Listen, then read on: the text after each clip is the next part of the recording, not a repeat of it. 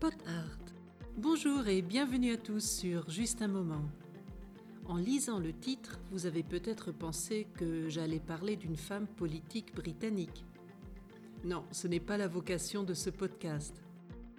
La Dame de Fer dont il s'agit ici est le site touristique le plus connu et le plus emblématique de Paris, si ce n'est de France, la Tour Eiffel.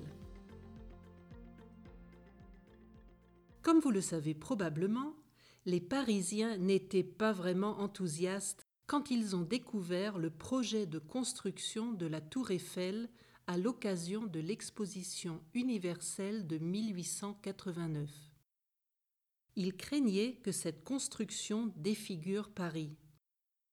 À l'époque, on ne parlait pas encore respectueusement de dame de fer, mais plutôt de tas de ferraille. Afin que sa tour ne devienne pas un tas de ferraille de surcroît rouillé, Gustave Eiffel a toujours préconisé de peindre sa tour régulièrement, si possible tous les sept ans. Les couches de peinture protègent la construction de l'effet du temps. Qui dit peinture dit couleur.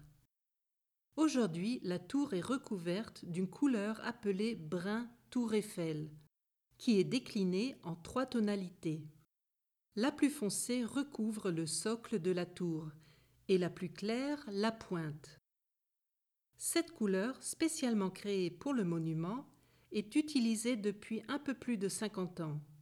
Avant, il y a eu des teintes rouge-brun ou jaune-ocre. En ce moment a lieu la 20e campagne de peinture et la couleur va changer.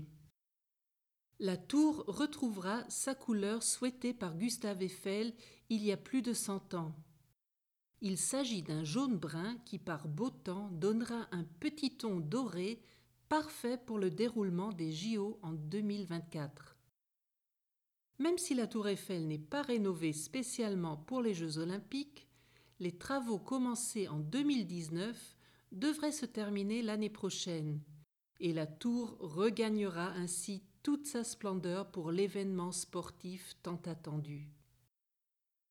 Les artisans chargés de la restauration sont obligés non seulement d'être insensibles au vertige, mais en plus ils doivent effectuer tout le travail à la main et au pinceau environ 60 tonnes de peinture sont utilisées pour recouvrir les quelques 250 000 mètres carrés de surface à peindre.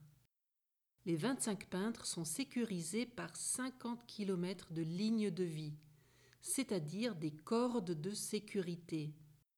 Chaque peintre est équipé d'une sorte de ceinture à laquelle sont attachés la peinture, les pinceaux et d'autres outils nécessaires au travail. Des filets de protection tendus sous les zones de travail protègent de la chute de matériel et depuis 2009 aussi des gouttes de peinture qui pourraient tomber. En effet, la tour Eiffel reste ouverte aux touristes même pendant ses travaux de peinture. En ce moment, hélas, la visite n'est pas possible pour cause de pandémie. La prochaine fois que vous visiterez Paris, allez donc voir la nouvelle tour Eiffel et peut-être que vous aurez l'occasion de monter jusqu'au sommet.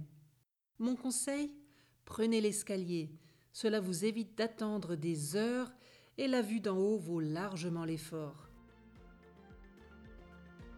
Et voilà pour aujourd'hui. Je vous donne rendez-vous le 12 mars pour un nouvel épisode sur justunmoment.ch. D'ici là, n'oubliez pas de rejoindre toute l'équipe de Pot Art Podcast sur Instagram et Facebook. Et à bientôt pour un autre moment ensemble.